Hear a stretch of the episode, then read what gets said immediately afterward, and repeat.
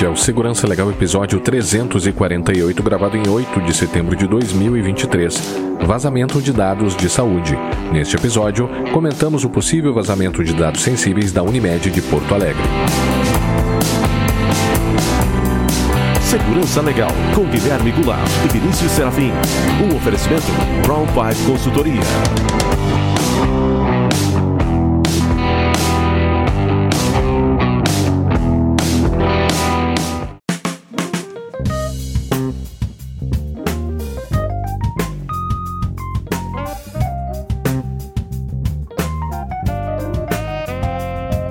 Sejam todos muito bem-vindos. Estamos de volta com o Segurança Legal, o seu podcast de segurança da informação e direito da tecnologia. Eu sou Guilherme Goulart e aqui comigo está o meu amigo Vinícius Serafim. E aí, Vinícius, tudo bem? Olá, Guilherme. Olá, olá aos nossos ouvintes.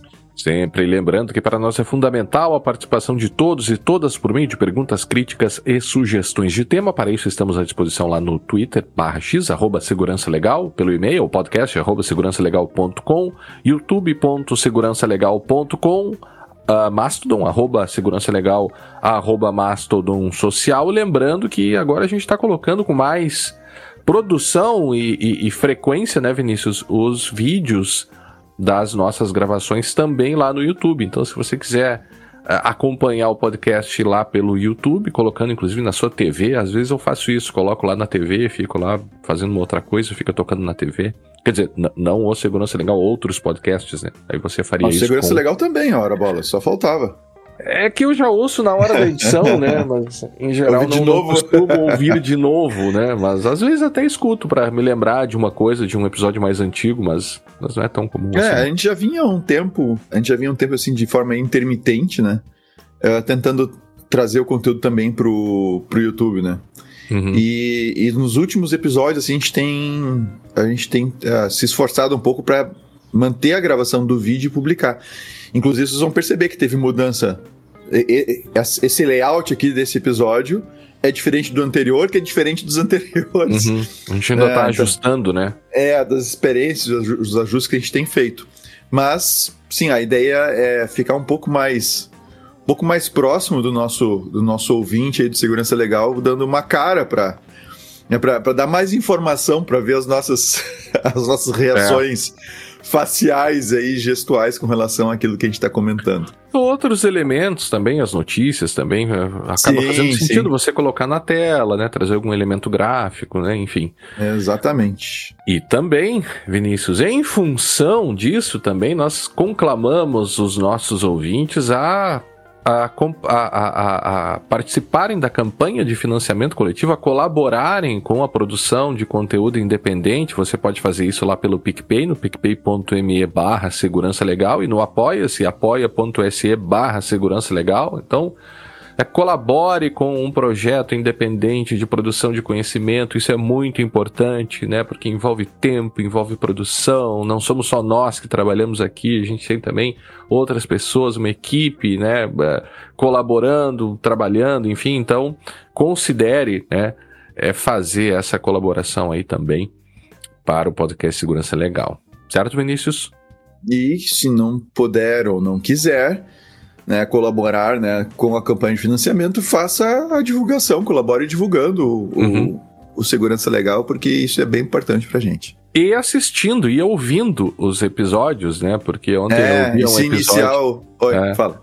Eu ouvi um episódio ontem de um, podcast sobre história, né? Sobre história da, é, é, na Europa, enfim, e aí o, o, o, o, o cara, né, o host disse, ah, se você não, não puder colaborar, escute, veja, escute os outros episódios, porque uhum. isso também envolve, né? Ou seja, aumentar a, a, relevância, inclusive no YouTube também, né? Se quiser assistir. É, no YouTube, tudo. principalmente se for assistir até o final. É. só, só clicar e sair fora é ruim. E aí.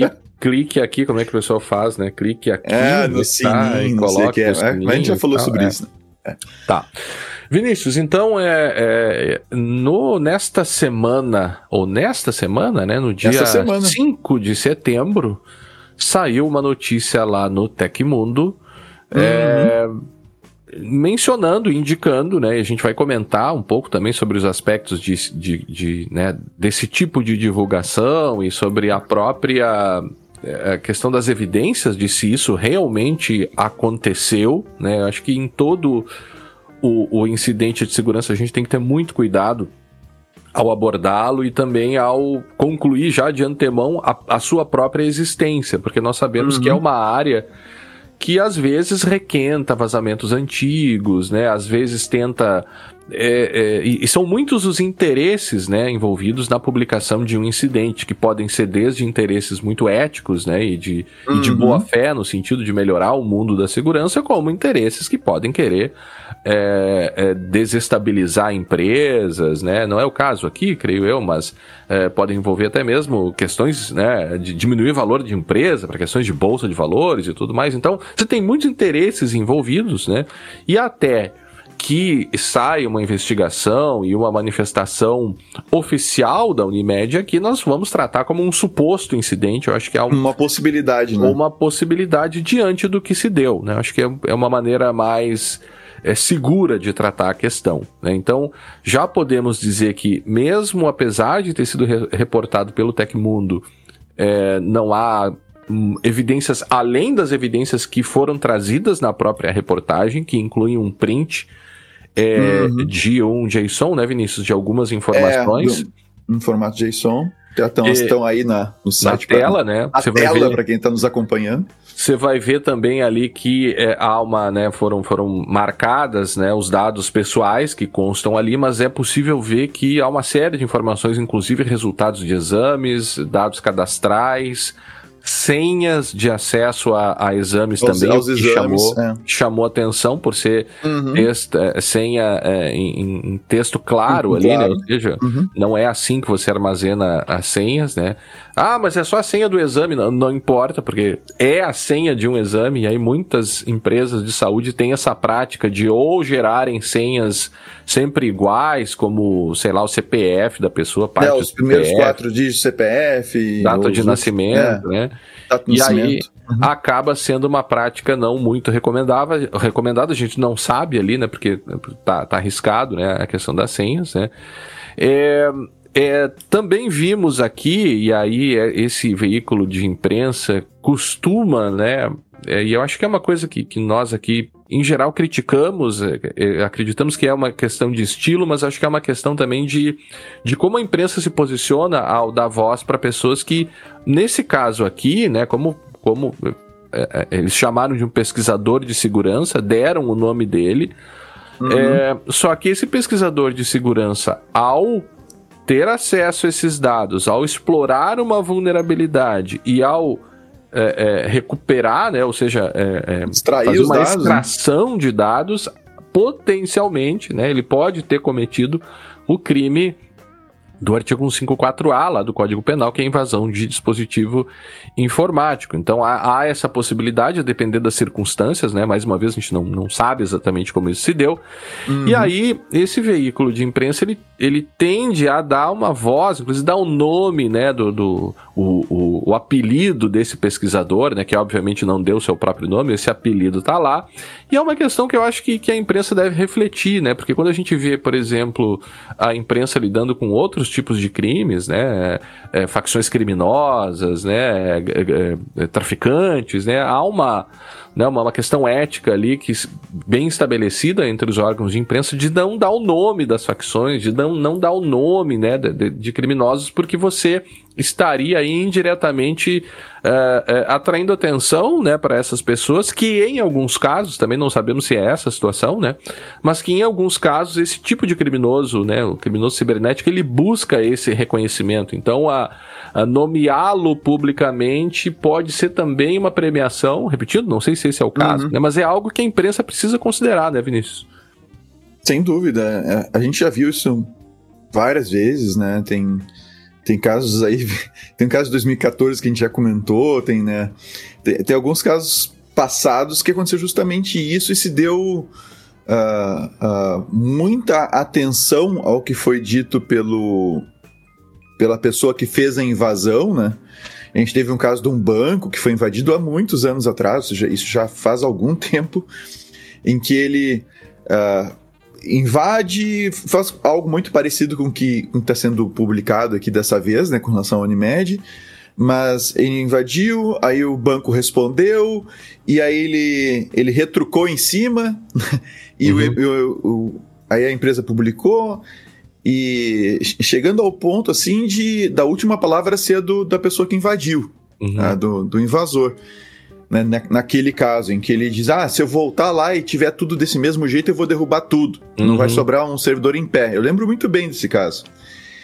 E, e se deu essa, esse tipo de coisa, até para o cara fazer uma ameaça uhum. né, ao, ao, banco na época.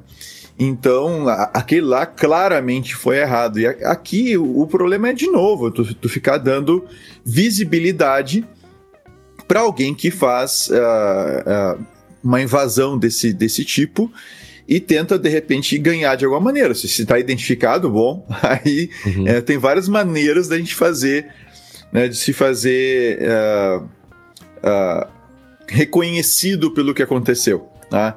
E aí se atrelar a algum tipo de competência técnica uh, uhum. para a pessoa que fez isso, que foi mais ou menos a linha do que a gente comentou lá do hacker de Araraquara, lá que a gente comentou uhum. nos episódios passados. Né?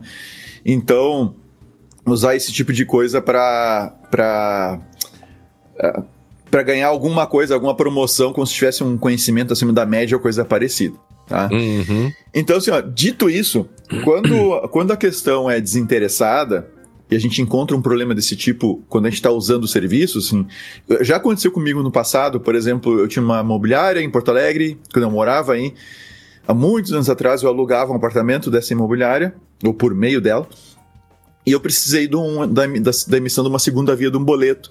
E aí me foi dado um código lá e tal para fazer, e eu, eu me dei conta que, não, parei, não preciso de código nenhum para acessar o boleto. É, era uma coisa muito trivial, muito simples, não exige nenhum grande conhecimento, que era só uma numeração sequencial lá que tu mudava e acessava outros boletos. E de imediato eu entrei em contato com a imobiliária e avisei eles: olha, vocês estão com um problema assim, assim, assado, dá para ver lá o valor do aluguel, o nome da pessoa, endereço e mais. Inclusive, meus dados estão lá, se vocês puderem, por gentileza, resolver isso, para não ficar exposto, seria bom. Uh, e eu não usei isso, eu não divulguei esse negócio entende? Para ganhar alguma coisa em troca disso. Eu avisei diretamente a empresa. Claro que pode acontecer quando é assim, de interesse público. A gente já viu isso acontecer com a Microsoft, a gente já viu isso acontecer com o sistema Microsoft, que talvez seja a mais conhecida, né? Mas historicamente Uh, há uma discussão sobre a, a questão da, do, do, full disclosure ou, ou, não, né? Ou seja, tu pegar e divulgar completamente uma uhum. vulnerabilidade para forçar a correção dela. E, e, o que se tem de, de aceitável, assim, o ideal é tu encontrou o problema, tu comunica o responsável, a empresa responsável pelo produto ou pelo sistema, né? Uh, e espera que ele, que ele corrija. E tu usa a publicização uh, num caso assim extremo em que a empresa se nega a corrigir o problema. Que ela, Isso, ela... É, é, e acho que também há uma discussão ética a ser feita sobre se se publiciza ou não. É, tu poderia ainda procurar, nesse caso aqui, por exemplo, hipoteticamente falando, que a gente não sabe mais do que do que está na matéria, é, se a pessoa que encontrou o problema comunicou a Unimed, por exemplo, né? Comunicou lá o responsável pelo software. E já se passaram dois, três meses e não se fez nada, ele poderia procurar, por exemplo, a própria NPD. Claro. É, dizer, olha, o, a empresa tal lá em tal lugar, tá com um problema assim assim, já comuniquei eles e continua tudo escancarado. A INS, é. talvez. A INS, quem sabe, mas enfim. Uh, então tem, acho que tem várias discussões aí, né, que, que estão envolvidas nessa questão do, do como divulgar isso, de como, como trabalhar essa questão de vulnerabilidades. Mas o fato é que uh, quem tem um mínimo de conhecimento, tá? Não precisa ser gênio na história para usar, usar, a expressão que eu usei nos outros, outros episódios. Quem tem um conhecimento mínimo, assim, de... Segurança, de, né? De segurança, sistemas e tal, vai, volta e meia, como, como sendo usuário de vários serviços que a gente vê por aí, vai encontrar esse tipo de situação. Né? Então, um exame que tu acessa só sabendo a data, data de nascimento, uh, ou imagens de um exame que tu vê que não tem autenticação no acesso à imagem em si. Então tem várias coisas que a gente se dá conta só de olhar, só de acessar o site, sem ter que fazer uhum. nada mais. Agora, nota que tu olha, identifica, opa, tem um problema aqui, tu pode parar por aí. No caso aqui, uh, o, entre aspas, pesquisador de segurança fez uma extração de dados. Uhum. Ou seja, efetivou um ataque. Né, que tu pode identificar a vulnerabilidade sem necessariamente uh, ter que explorar ela de forma ampla. Então, eu vou acessar os meus dados. Eu vejo que basta botar lá um, um CPF e um identificador, por exemplo. Né? E só de olhar essa forma de autenticação, eu posso dizer, cara, isso aqui é frágil. Uhum. Isso aqui é frágil. Uh, eu não preciso ir adiante extrair os dados, a não ser que eu queira fazer algo como o que foi feito, né? Expor a empresa na internet. É. Então. E né? outra coisa, né? A reportagem não diz se esse pesquisador comunicou ou a, não ou a Unimed, não, não, a Unimed antes de repassar essas informações para o, para o órgão de imprensa. Eu, eu penso, né? É, se eu fosse esse jornalista, eu perguntaria isso, né? Perguntar, Você comunicou? perguntado, o pesquisador, quando perguntado se comunicou anteriormente à Unimed, é, não se manifestou, disse que não, ou uhum. disse que sim, porque é uma informação relevante para você saber, ou pelo menos tentar é, concluir quais são as intenções dessa pessoa. Porque não, eu, eu não, eu, eu, eu, eu, veja, a gente já tratou, inclusive, não sei se você vai falar sobre isso depois, lá do episódio 50, que é o uhum. Reagindo a Comunicações de Vulnerabilidades, né? Mas assim, você tem que ver qual é a intenção da pessoa em fazer isso, né? É, Trata-se de você querer realmente é, resolver o problema, então a, o aviso à empresa parece ser é, né, a, a, a jogada mais lógica aqui, né? Agora, a gente sabe, como tu disse, né, Vinícius, que as, que as empresas e comentamos isso nesse episódio, reagem de formas muito diferentes e é bastante uhum. comum. Mas olha, é bastante comum. Eu diria até que é mais comum, pelo menos na nossa experiência, né? É, de empresas é, não quererem reconhecer o problema, dizerem que, uhum. aquilo, que, que, principalmente dizerem que aquilo não é uma vulnerabilidade, né? Ou seja, desmerecer.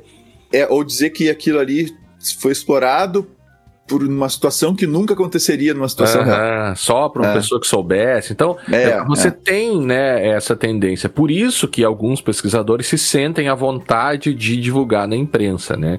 Aqui uhum. ele disse que a reportagem diz que houve a extração de 500 nomes de um total de mil.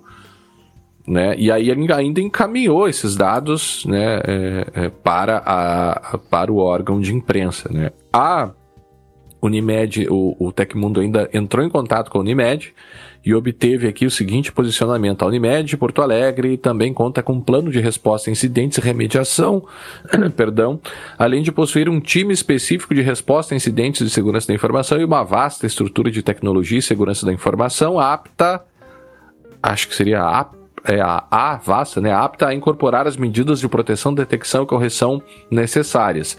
Nesse sentido, tão logo teve ciência da imputação de supostas fragilidades nos seus sistemas, a Unimed Porto Alegre instaurou o competente procedimento investigatório para viabilizar a coleta de todas as informações necessárias acerca do evento e adotar as medidas apropriadas para fins de detectar a origem da suposta vulnerabilidade e, caso necessário, conter e controlar eventuais sistemas afetados tudo isso, Vinícius, em uma única frase. é... Não tinha vírgula ali pra ti, não, pra ti Não, não, tinha, tinha, tinha algumas tinha, vírgulas. Ah, então é. tá bom, tu podia ter respirado aí no meio. É, e aí, claro que a vírgula não serve somente para respiração, como alguns dizem, né? Ela tem uma função ali de marcar, né, sintaticamente ali algumas modificações na ordem do, da, da, frase, mas enfim. Então, é, o que chamou atenção aqui também foi que nos sites, e fizemos hoje no dia 8 de setembro, né? Pesquisamos por Unimed RS, então acessamos a, a, a unimed.cop.br e a unimedpoa.com.br e não encontramos nenhuma referência a essa situação no seu site. Né? Uhum. É, deveriam comunicar? Creio que sim né? Poderiam. É, me parece que, te, que a, nesse caso, acho que é grave o suficiente para ter que comunicar a NPD, né? É, segundo, eles aí... disseram, né? Eles disseram que os fatos seguirão sendo apurados, apurados e qualquer incidente relevante envolvendo dados pessoais será comunicado ao NPD. Bom, isso Perfeito. foi no dia 5, né? Uhum. É, tudo indica, né? Tudo indica que, que realmente houve isso, mas a, tratamos como suposto, mas a, a, as informações são realmente, né, aparentemente retiradas de lá. É, e há, inclusive, com informações ali que dão conta, né? Nomes do posto onde o exame, da, da Unimed, onde uhum. o exame foi realizado, né? Então, qualquer pessoa que trabalha na Unimed coloca o olho nesse, é, nesse JSON vazado, ele vai ter tem, certeza tem que aquilo tem... saiu de lá. Ou não. Claro. Ou não. Ou não. É, Ou e não. aí poderia. É, é, então, assim, é, é, acredito que por, por, envolver dados sensíveis, né, de aparentemente de milhares de pessoas aqui, pelo menos de mil pessoas, segundo se falou, não sabemos se hum. houve mais, é, acreditamos que deveria ter havido uma comunicação, inclusive por e-mail. Eu fiz um pedido, uma solicitação lá de informações para o e-mail que eles colocaram aqui, que seria o portal de privacidade, lgpd.unimedpoa.com.br, e recebemos. Uhum como resposta um comunicado genérico, né, um JPEG genérico aqui, dizendo que a Unimed Porto Alegre, que prima pela ética e transparência na condução de seus processos, instaurou um procedimento de averiguação nos sistemas internos da cooperativa para identificar possíveis vulnerabilidades ainda não confirmadas. Veja, creio que não, é, não seria somente para identificar vulnerabilidades, que podem existir. Mas a extensão, podem, né? A extensão delas e ainda a verificação de incidentes. Ou seja, uhum. né? Da, da, concretização da exploração de uma vulnerabilidade, entendeu? Que gera incidente. Que gera incidente. A equipe de segurança está reforçando as medidas de resguardo desses sistemas frente a tentativas de invasão aqui eu não entendi se eles já reconheceram tentativas de invasão, será? Vou ler de novo. A equipe de cibersegurança está reforçando medidas de resguardo desses sistemas frente a tentativas de invasão, talvez uhum. a essa possibilidade, não sei. Sim, sim. Sendo possível que alguns recursos fiquem temporariamente indisponíveis, ou seja, estão realizando ações, né? É, novos comunicados serão divulgados com o avanço do procedimento de averiguação. É, eu, eu achei, né, para concluir essa parte aqui, que a sua forma de comunicação foi deficiente. Né? E isso pode, em uma eventual sanção da NPD, é, pesar contra a instituição. Né? É, eu quero comentar aqui, Guilherme, vou pegar agora o aspecto mais técnico da coisa. Ah, a gente ah. já falou sobre. Oi, fala, desculpa. Mais uma coisa que eu esqueci de ah. falar antes de você passar. Eu achei que você ia fazer mais algum comentário aqui, né? Ah. Estranhamos também a falta de repercussão dessa notícia na imprensa gaúcha. Ah, sim. Tem nada. Porque isso saiu na. Até, até este momento. É. O Baguete, que é um órgão né, gaúcho aqui, ele colocou, mas assim, por não, exemplo, não é, RBR. Não, Baguete não é um não é um órgão, é um. É um site. É um site, né? Site, mas é gaúcho, né? Sim, sim, sim. E, e o Terra publicou, tudo celular, né? Mas assim, não vimos, por exemplo, a RBS aqui, que é o nosso órgão, né? Fazer nenhuma reportagem ou, né? Porque creio que, que, que seria importante. É bem relevante. Tá... É, mas pode ser que o pessoal tá também esperando aí a confirmação do por A mais B, né? Uhum. Porque querendo ou não, isso aqui de alguma maneira ainda não está muito claro. Né? De novo, a uhum. gente está se baseando aqui na análise do que foi publicado no Tecmundo, mas, né? Enfim, vamos, vamos aguardar. O, o que me interessa aqui, aqui mais, Guilherme, é pegar o aspecto técnico da coisa, do tipo de vulnerabilidade, do tipo de falha que foi identificado. Inclusive, eu trouxe uma outra notícia semelhante, tá? Uhum. E a, aqui no caso envolvendo a prefeitura de Barueri, tá? que teve um, a prefeitura, o município teve que indenizar um portador de HIV que teve os, os dados médicos vazados. E qual foi, eu não vou entrar no caso aqui detalhadamente, mas qual foi o, o, o ponto de entrar? Aqui, parabéns pro Jota por ter o número do processo, tá? Ah, claro. Não, o Jota é. é, é, que, é, é. que aqui, assim, em geral, a gente encontra tem um processo, não sei o que, não tem o número do processo, tem que adivinhar o número do processo. Ah, e é um número bem fácil de adivinhar. É. então, mas o que foi uh, interessante aqui também é o tipo de falha. Né? Uhum. Então, eu destaco aqui para quem está olhando na tela nesse momento que para acessar os dados bastava apenas a inserção de um número de CPF e data de nascimento correspondente àquele CPF tá? Uhum. Então, e, e esse tipo de coisa, esse, esse, dado, CPF, dado de nascimento, isso que já foi vazado 300 milhões de vezes. Tá?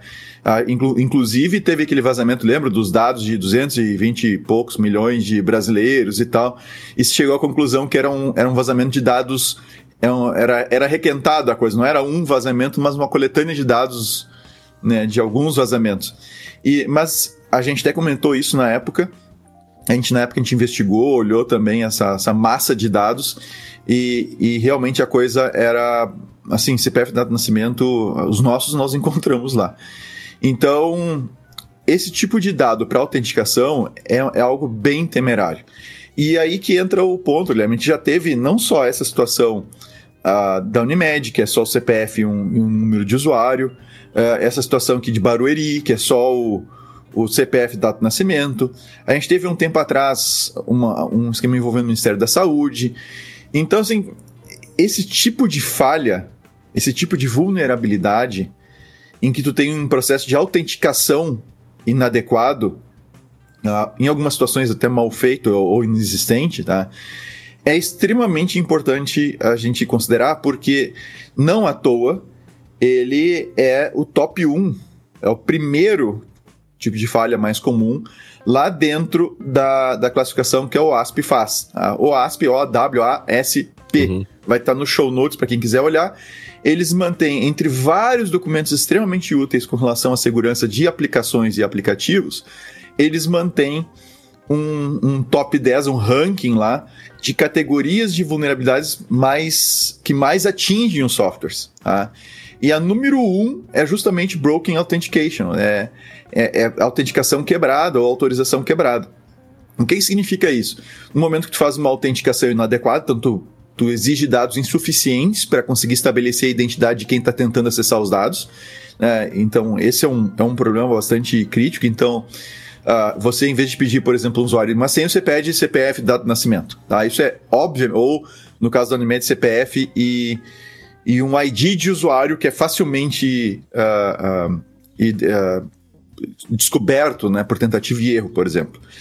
Então, essa, essa situação é justamente uma situação de autenticação quebrada. A autenticação não está funcionando de forma adequada. E um segundo ponto diz respeito à autorização. A autorização de acesso às aplica aos dados que a aplicação tem acesso, e muitas vezes, e não só na questão qualitativa, ou seja, de quais dados, né, ou de quais usuários, mas também em sentido quantitativo. Então, no qualitativo seria mais ou menos o seguinte: eu, eu acesso o sistema e percebo que eu posso mudar meu ID de usuário, ou posso pedir os dados lá do, do Guilherme e o sistema me dá os dados do Guilherme. Dados esses que eu não deveria uh, ter nenhum tipo de, de acesso, uh, que são privativos do Guilherme. Então, esse, esse é um primeiro tipo de situação. Uh, e as situações em que eu posso ter acesso aos dados, mas o volume tem que ser controlado. E a gente teve os casos do Pix. Uhum. Lembra das chaves Pix, do Banco Banese e, tudo mais? Uh, que foram cerca de 300 mil, né? Se eu não estou enganado, foram 300 mil. É, foram cerca de 300 mil chaves, se eu não estou enganado, chaves Pix vazadas na época. Uh, inclusive teve um comunicado do Banco Central, acho que teve um comunicado do Banese também na época e tal não é que, não é que você não pudesse acessar aqueles dados. Você poderia, porque você precisa para acessar a chave Pix para fazer transferência para alguém. O que você não pode fazer é acessar as chaves de 300 mil pessoas. Isso não pode. Né? Uhum. Ou seja, um controle de frequência. E então está relacionado à autorização. E esse tipo de, de problema, Guilherme, ele num, num teste de invasão é uma das primeiras coisas que são testadas. É, assim, nas, eu diria nas primeiras horas, se não no primeiro dia de teste de invasão, é uma das primeiras coisas que é, é, que é testada. Quando é que não se encontra esse tipo de coisa? Tá? Muitas vezes não se encontra quando os testes se resumem a rodar uma ferramenta contra a aplicação.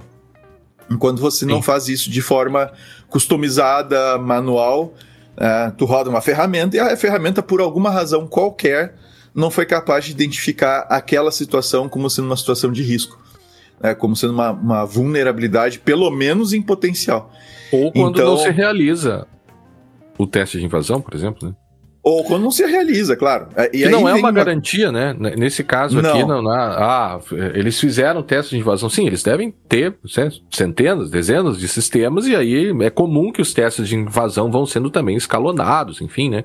Mas você comentava uma coisa antes, Vinícius, eu tô te cortando aqui porque eu achei relevante nesse contexto. Porque as empresas às vezes acham que as coisas não vão acontecer com elas. Você estava comentando isso antes, né? Para tomar decisões uhum. de, por exemplo, não realizar certos testes, né? Sim.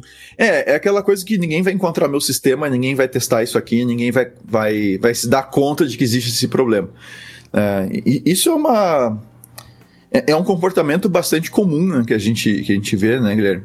E, e, tu não fazer um teste, tu não fazer uma verificação, porque o que que acontece? Até esses dias a gente conversava com, com a equipe de um cliente nosso, a gente estava tendo essa, essa discussão é, que, era, que era com relação ao, ao a, a, forma de cada equipe ver as coisas, né? Uhum. Então, quem, quem desenvolve, a equipe que desenvolve um software, ela tem o foco uh, na, em validar o funcionamento esperado do software ou do sistema. Então, tu sabe o que que o que, que teu software deveria fazer, aí tu vai lá e testa o teu software para ver se ele está fazendo aquilo que tu espera. Se ele faz o cálculo correto, se ele manda a notificação que tem que mandar para o usuário, se ele Uh, se, se, ele te obriga a seguir um certo. Né? Ah, eu só consigo chegar nessa tela aqui depois que eu passo por essa primeira e valido meus dados, por exemplo. Né? Então tu testa aquilo que tu quer que funcione. Uh, aí a, a, a cabeça, o foco de quem faz o teste de invasão não é necessariamente testar, confirmar que o que deve funcionar funciona. É, na verdade, encontrar maneiras uh, inesperadas, né, por quem desenvolveu o software, de tu uh, dar a volta, de tu quebrar fluxos de trabalho, fluxos de informação, tu quebrar, uh, tu tentar modificando requisições, modificando respostas, né, tu tentar identificar de fato situações em que o software se comporte mal e principalmente te dê acesso a coisas que tu não deveria ter acesso. Tá? Inclusive, Guilherme, eu vou até aqui destacar para quem está nos acompanhando a tela aqui do, do episódio 282, uhum. que nós gravamos em 21 de maio de 2021, tá? que é o Pentesting. Tá? Pentesting, que a gente gravou um episódio sobre isso. Tá? A gente conversou com o Hamilton Justino tá? sobre Pentest, Red, Red Teams, etc. E nós temos um outro episódio, estava procurando aqui, uh, o episódio 278, tá? que é este episódio aqui, ó, que nós gravamos sobre varredura de vulnerabilidades e pentest. Uhum. Tá? E gravamos também, para quem, para quem, ó, vou até fazer a pesquisa na hora aqui, ó. Uh, invasão, acho que é invasão, é Ah, Aqui embaixo nos episódios, dois, aqui ó, nós temos dois episódios bem antigos, o 29 e o 31, deixa eu aumentar um pouquinho a fonte para quem nos vê, para conseguir enxergar isso aqui, senão não adianta nada, né? Uhum. O 29 e 31, né, o 29 sobre teste de invasão, parte 1, e o, e o 31, teste de invasão, parte 2. Nós tínhamos os drops na época, Guilherme. Uhum. Antes do resumo de notícias, nós tínhamos os drops, aí tinha o resumo de notícias com o Fábio Solino depois, mais tarde, e agora nós temos o café. Então, nós temos vários episódios em que a gente comenta sobre esse tipo de, de análise. E claro, né, fazendo, aproveitando, eu não sei se tu tinha se preparado para fazer isso ou não, mas aproveitando ah. o momento, ah, eu vou fazer propaganda da Brown Pipe, que afinal é quem dá praticamente todos os recursos, inclusive humanos, não só nós dois, mas uhum. o resto da equipe também, uhum. né, para para a realização do segurança legal. A Brown Pipe realiza esse tipo de serviço. Tá? realiza testes de invasão em sistemas web, em aplicativo, em aplicações móveis, tá? E os nossos testes não são puramente automatizados. Então, a gente sabe o que está falando quando a gente diz assim que a gente roda automatizado, pega algumas coisas, né? aquelas coisas mais fáceis ele pega, mas quando a gente vai para o manual, a gente encontra coisas que o teste eventualmente não, não um automatizado eventualmente não pega, não se dá, uhum. entre aspas, não se dá conta. Bom, feito o jabá aqui da, da Brown Pipe, uh, esse tipo de situação uh, não adianta simplesmente esperar que nada vai acontecer, porque eventualmente acontece, desde um criminoso, que, ou seja, alguém que vive do crime, né, para pegar essas informações e utilizar essas, pra, essas informações para outros ataques. Não me parece ser o caso aqui, tá? Nessa situação da, da Unimed, tá? mas a gente sabe muito bem, a gente já gravou sobre isso, a gente comentou sobre isso, tem vários grupos no Face e em outros lugares por aí que fazem invasões visando a venda das informações para uso, para cometimento de estelionato e outros crimes aí que a gente vê pela frente. Então há, existe isso, mas também existem talvez aqueles que querem simplesmente uma, uma forma de autodivulgação, de, de autopromoção. É, tá? eu até que também é uma motivação, que também é uma motivação uh, para um ataque, né? É, eu tinha comentado antes, incorretamente, de que não, não havia ah. informação se ele tinha entrado em contato com a Unimed antes. É, uhum. Mas, na verdade, me corrigindo aqui, uhum. tá ali no segundo parágrafo. O pesquisador afirma que buscou contato com a Unimed, mas não obteve resposta. Nossa, a gente passou batido por isso. É, passamos batido por essa, por essa, no segundo parágrafo ali, né? Mas ah, enfim, okay. então faço é, a retificação. Que, que erro crasso, ainda bem que a gente corrigiu agora nesse episódio. É. No próprio episódio. É, é. Eu vou, dependendo da edição, vou ajustar ali para, né, mas só para deixar ali que sim, o pesquisador afirma que buscou, o que é também bastante comum, como a gente disse, né? Sim. Então, sim. aquela hipótese, né, o sujeito comunica, a empresa não faz nada, ele, não, então quer saber, eu vou, né? Eu, eu vou, vou, vou publicizar para ver se se corrige. É. é. E aí, Guilherme, a gente tem aquele o, o, o, episódio 50 que tu falou, né? Do reagindo à comunicação uhum. de vulnerabilidade, né? A, a, nós, nós chegamos a fazer um teste a gente avisou na época, acho que duas empresas que nós conhecemos os pro, dois problemas e comunicamos, né, comunicamos elas. Uma reagiu prontamente, até porque era assim. Acho que deveria ser do interesse de todos, mas enfim. Uhum. Mas era do seu interesse imediato, assim, essa correção. Reagiu prontamente e corrigiu uh, o problema. E a, a outra empresa, lembra que a gente não conseguiu é. A gente tentou de tudo quando foi a gente, a gente não conseguiu chegar em alguém da TI. A gente não conseguiu levar a informação até quem deveria chegar, porque as pessoas não estavam entendendo o que a gente estava tentando fazer. Né? Então, há sim essa situação em que as empresas simplesmente ignoram o que aconteceu, há situações em que elas ameaçam. Uhum. Tá? Nós tivemos aí um caso passado que aconteceu. Uh, então a pessoa descobriu o problema, se deu conta. Na verdade, ela se deu conta de um ataque que estava acontecendo, não que ela atacou. Isso. Ela se deu conta de um ataque que estava acontecendo, entrou em contato com a empresa para avisar o que tava, do que estava acontecendo e ela foi ameaçada pela empresa. Né? Uhum. E depois, mais tarde, a gente teve situação aí com, com um pesquisador uh, de segurança que a empresa tentou obter a demissão dele porque ele comentou o assunto. Uhum. Junto à empresa que ele trabalhava. E notem, gente, eu não estou dando nome aqui só porque a gente não quer, tá? Porque o, uhum. o nome foi dado, não foi usado nenhum apelido, nem nada parecido a pessoa foi exposta mesmo. Então, nesse sentido aqui, esse pesquisador aqui que não que não está identificado, eu não digo que ele deveria se identificar, tá? Eu acho que é até uhum. bom ele não se identificar por uma questão de autopreservação, tá? Não estou dizendo que a Unimed vai ameaçar ele, mas a gente teve histórico né, claro. de ameaça de processos e coisas assim. Agora, no momento que tu atribui um nome e, e sabe, uhum. aí, aí tu já começa a identificar. Então diz, olha, um pesquisador encontrou, é. tentou contato, não responderam, e ele então resolveu comunicar através da gente. Tá? E a gente também entrou em contato e não responderam. Ou disseram uhum. tal coisa e tá aqui a prova de que houve invasão. É, você é. sabe que é, esse é um estado de coisas que a gente gravou aquele episódio 50 de qual ano?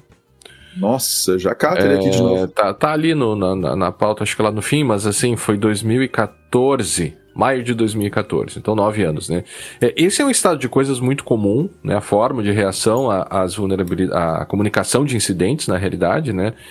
É, e assim, no estado atual que nós estamos de cumprimento da LGPD, em primeiro lugar, né? Que, que parece Parece não, mas com certeza trouxe um, um novo cenário de segurança da informação para o Brasil, ou seja, segurança da informação e proteção de dados andam aí de mãos dadas nesse diante desse novo cenário jurídico.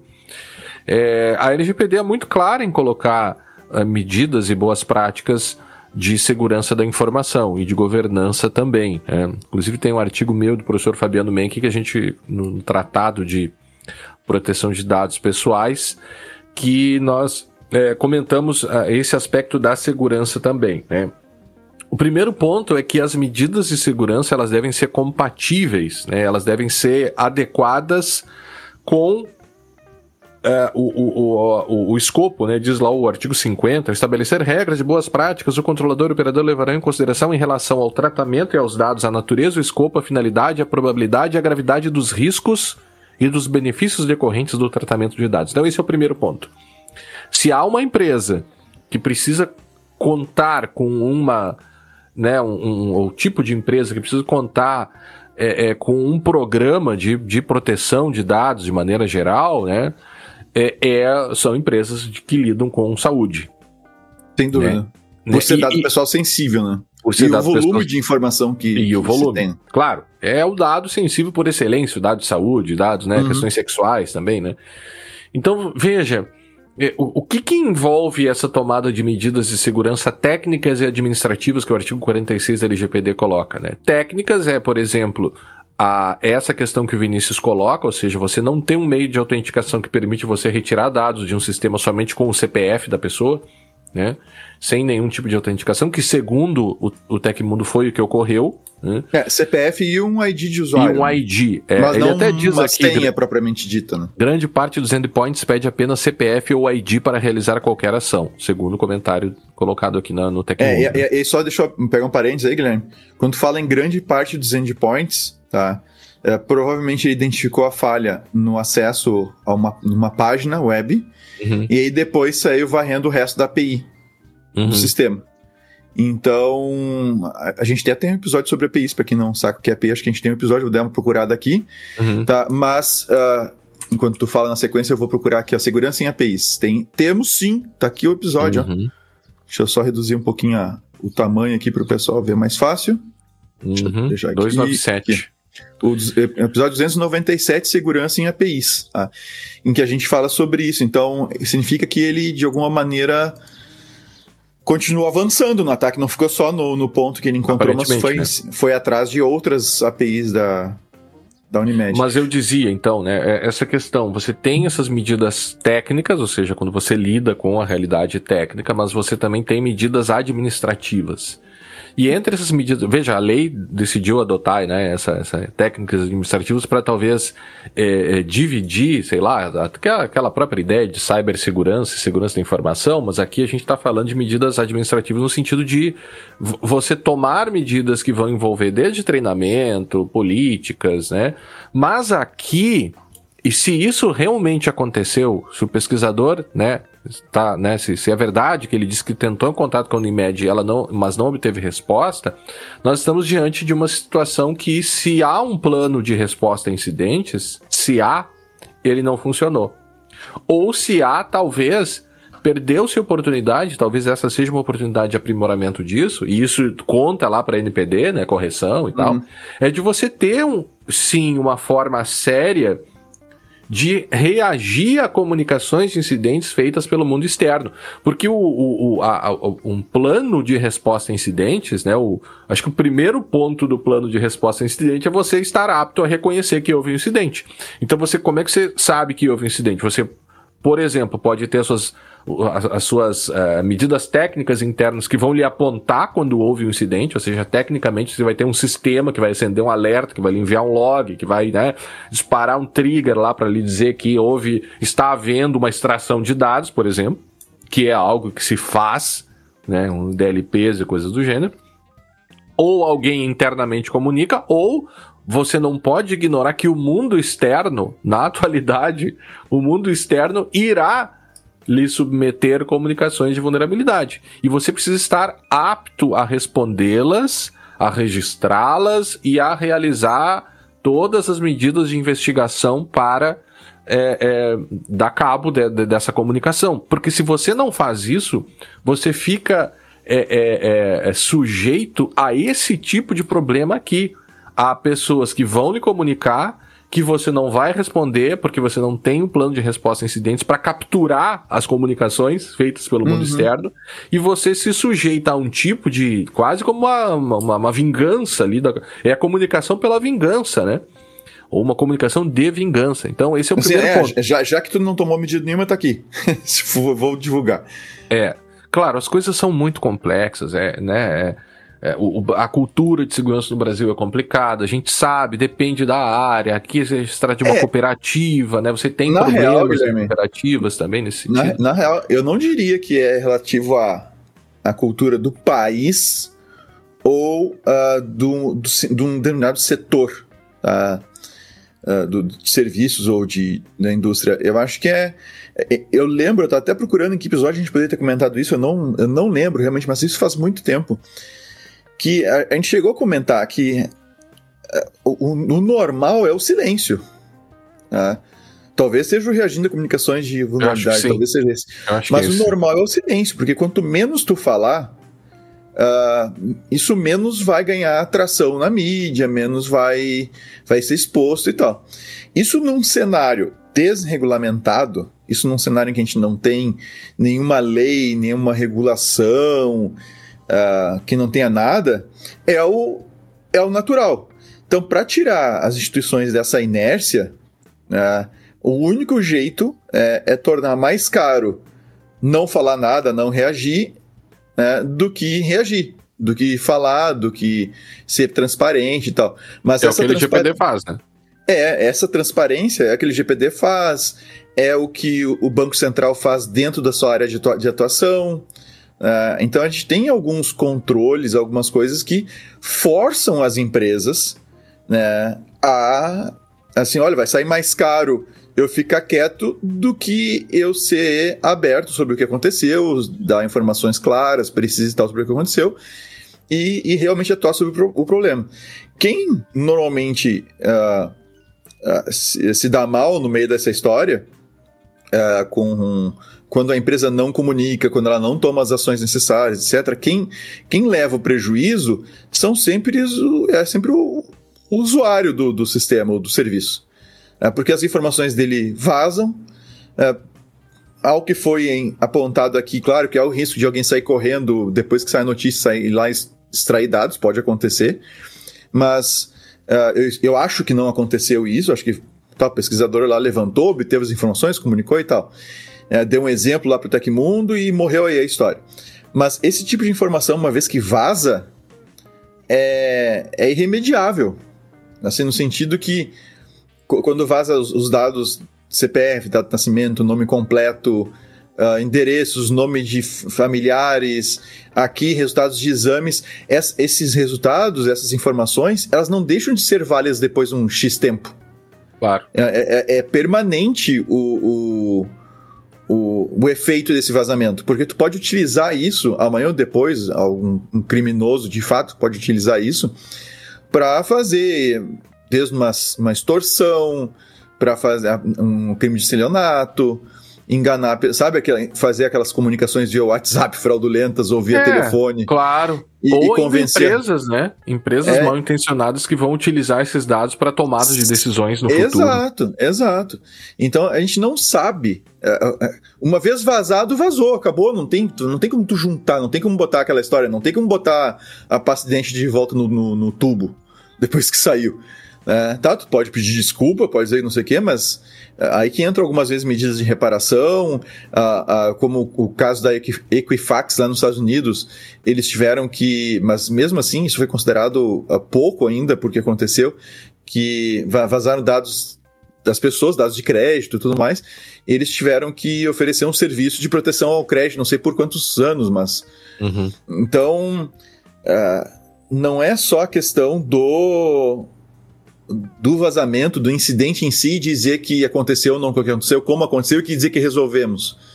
É, a prevenção é muito importante, porque no momento que vaza, você não tem mais o que fazer. Uhum. É, claro, dá para corrigir os problemas, mas as informações que vazaram, agora elas estão disponíveis na internet, nesses fóruns por aí, para serem compradas e serem utilizadas de forma criminosa. Uhum. Então. E informações sensíveis, né?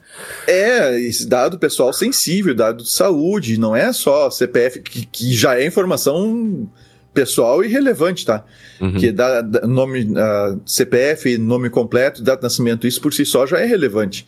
Mas uhum. quando tu fala em dados de saúde nesse volume aqui, com resultado de exames e outras coisas mais, então, de fato, a, a, a prevenção ela é, ela é extremamente importante. E no momento que se faz um teste de invasão, se faz uma verificação e se encontra um problema, assim, não dá para a gente bem a gente bem sabe, né? A gente entende que o dia a dia das equipes de TI, uh, eh, o dia a dia das equipes de desenvolvimento é, já é corrido, já é bastante corrido. Né? Uhum. Assim, já tem cronograma atrasado, já tem um backlog enorme de coisas serem feitas, os produtos têm que ser lançados na, na, na data prevista e tal. A gente sabe disso, a gente entende isso mas uh, não dá para ignorar certos tipos de falhas, certas vulnerabilidades não podem ser ignoradas sob pena de não só ter um prejuízo financeiro direto para a empresa, ou a imagem da empresa, né? Mas ao fato de tu botar a vida né, de tantas pessoas que acabam sendo teus clientes ou tem os dados passando pelos teus sistemas, em risco por causa do mau uso de dados que vazaram que você não tem mais como juntar, é. como recolher os dados da internet. É, é, você está diante de um, de um, de um, de um mercado, né? Um mercado de, de serviços de saúde que às vezes vão colocar sim é, ou vão se comportar né, na prestação dos seus serviços de maneira geral de formas até bastante cruéis, né? Uhum. É, porque é um negócio e a depender de como você maneja esse negócio, do ponto de vista da prestação do serviço em si, você pode sim estar prejudicando a saúde de pessoas, por se negar, por exemplo, a, a, prestar certos serviços, e tem diversas, né, ações judiciais, inclusive, e tudo mais. Então, não, não, po não se pode, por isso, né, haver um recrudescimento no sentido de desrespeitar a lei, porque o ponto é esse, né, como eu dizia antes, a questão de você ter é, é, medidas técnicas a, proporcionais ao risco vão fazer com que esse tipo de é, vulnerabilidade que se mostrou aqui, levando em consideração de que realmente houve incidente, mais uma vez, né, dando o benefício da dúvida aqui, é, nós precisamos levar em consideração que se trata, assim, de uma violação a uma regra, ou seja, ao, ao, ao, ao que se esperaria para esse tipo de mercado. Né? Você, você não pode se dar o luxo de cometer esse tipo de equívoco neste tipo de, é, é, de prestação de serviço, de dados sensíveis. Isso vai fazer caso o, essa questão avance na ANPD, né? Inclusive eu até acessei o site da ANS aqui para ver se havia alguma menção, não há, então, né, claro, isso aconteceu no dia 5, hoje é o dia 8, né? Então também é necessário mais tempo do que isso para que a empresa se manifeste, inclusive se ela quiser, né? né? Em havendo a manifestação, a gente vai trazer, ó, evidentemente, aqui no podcast, mas se eles quiserem, eles, alguém de lá quiser comentar, fique à vontade, a gente ficaria feliz em abrir os microfones aqui para você dar a sua, né, sua, enfim, explicação, justificação, ou falar o que, que, que quiser aqui sobre o tema, né? Mas lembrando que pela M, a NP, pela a, levando em consideração a L, não a LGPD, né, em a seu, LGPD. sua resolução de dosimetria, essa infração é uma, é uma infração considerada grave, né, lá pelo artigo 8 da resolução, Parágrafo 3 que ela vai ser considerada grave quando houver cumulativamente além uh, uh, uh, da classificação da média, ou seja, a grave será quando ela tiver os, a, as características de média mais os itens do artigo do parágrafo 3 né? E entre esses itens do parágrafo 3 inciso 1, nós temos aqui a linha D, a infração envolver o tratamento de dados sensíveis ou de dados pessoais de crianças, de adolescentes ou de idosos. Ou seja, a mera, o mero incidente envolvendo esses dados transformaria, uh, já transformaria o incidente em grave, né? E aí a gravidade, o grau do dano lá no fim grau do dano seria, em princípio, o máximo. Né? A infração ocasiona lesão ou ofensa a direitos ou interesses difusos, coletivos ou individuais que, dadas as circunstâncias extraordinárias do caso, tem impacto irreversível ou de difícil reversão sobre os titulares afetados, ou seja, vazou exames das pessoas, uhum. de ordem, resultados de exames, né? de ordem material ou moral, ocasionando, entre outras situações, discriminação, violação à integridade física, direito de imagem, reputação, fraudes financeiras ou uso indevido de identidade. E aí tem aqui ainda danos decorrentes de litigância de má fé e tudo mais, né? Mas aí seria uh, é, uma outra circunstância aqui, né? Então, é, tudo aponta para uma infração de natureza é, grave com um dano grave também, né? O que eleva bastante é, eventuais situações de sanções. Agora, a gente precisa lembrar que por essa resolução, a atuação posterior também da, uh, do agente de tratamento que sofreu né, é, é, o incidente ela vai, ela é levada em consideração diante das circunstâncias atenuantes que vão ser consideradas, inclusive, por um longo período, né? Uhum. Ou seja, caso o sujeito cessar a infração antes da instauração do procedimento preparatório pela NPD, que sequer, né, NPD, nem sabendo se ela foi informada, você tem o, o consegue diminuir até em 75% o valor da multa, né? Ou ainda se. Então você tem uma série de questões, mais 20% aqui de implementação de política, de boas práticas, de governança. É... Ou seja, ainda há oportunidade, mesmo a despeito do incidente, de reduzir eventuais valores de multa. O que eu acho bastante discutível, né? A gente comentou isso lá quando falou sobre essa resolução, né? Ou seja, incidente é grave, mas aí você tem algumas situações de, de, de, atenuantes que poderiam diminuir bastante a multa, mesmo diante da gravidade, né? É claro. É, enfim, tá, até não, só não só aproveitando aqui, né? eu estou colocando aqui no para quem está nos acompanhando no YouTube aqui a imagem do episódio, tu usou até um abaco uhum, pra, na capa do episódio 336, que é as sanções da LGPD. Uhum. E no que a gente gravou no dia 11 de março foi justamente o episódio que a gente comentou sobre o regulamento da dosimetria e aplicação de sanções, uh, sanções administrativas lançado recentemente, na época, né? Uhum. Uh, uh, pela NPD. Então tá lá o episódio 336 com o abaco bem bonito, colorido na, na capa aí para quem tá nos, nos vendo aí no, no YouTube. Uhum. É, você tem alguns cálculos ali que você vai fazer também para limitar a própria a, valores mínimos e valores máximos da multa, né, que, que também vão ser observados, mas o, o fato é que é, eu acho que ainda há uma oportunidade, e eu, e eu, acho que veremos isso, eu espero que, que, que, vejamos isso, que, que seria uma manifestação mais concreta, né? Claro, estamos aí há três dias do incidente, né? É pouco tempo ainda, então precisamos também dar esse tempo para que a Unimed se posicione. Esperamos que se posicione, esperamos que ela já tenha comunicado a NPD, né? Mesmo diante da, da incerteza, comunica, né? De uma maneira preventiva, você não tem certeza, o, o, o, os formulários de comunicação né, prevêem isso, né? Então, por uma questão de garantia, imagino que eles já devam ter comunicado, sendo bem franco, né? Enfim, eu acho que é isso, é para a gente aguardar agora uh, os próximos passos e estaremos atentos aí para trazer novidades sobre o caso quando, enfim, tivermos ciências dela, delas, das novidades. Né? Apenas uma, uma atualização aqui, pessoal. Hoje é dia 9 de setembro e no dia 8, né, às 15h02, depois que nós havíamos gravado, vimos aqui a notícia do Agora no RS, um portal Agora no RS, Procon notifica a Cooperativa de Saúde em Porto Alegre por vazamento de dados. O Procon Municipal notificou a Unimed Porto Alegre nesta sexta-feira por suposto vazamento de dados sensíveis de pacientes.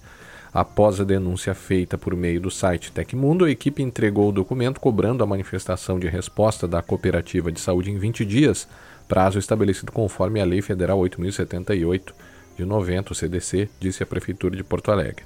Após a notificação, a empresa tem até 20 dias para enviar as respostas. Então, apenas essa atualização aqui e quando tivermos novidades também vamos repassando aí, seja nos episódios normais ou seja também no nosso Café Segurança Legal. E como o Guilherme comentou, fica aberto, ficam abertos canais aí para caso a Unimed queira se manifestar através do, do Segurança Legal, se assim quiser, tranquilo.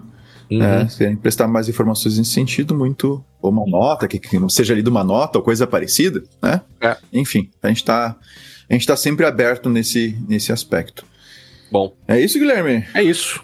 Então, uh, agradecemos a todos aqueles e aquelas que e todas que nos acompanharam até aqui e aguardamos vocês no próximo episódio do podcast Segurança Legal. Até a próxima. Até a próxima.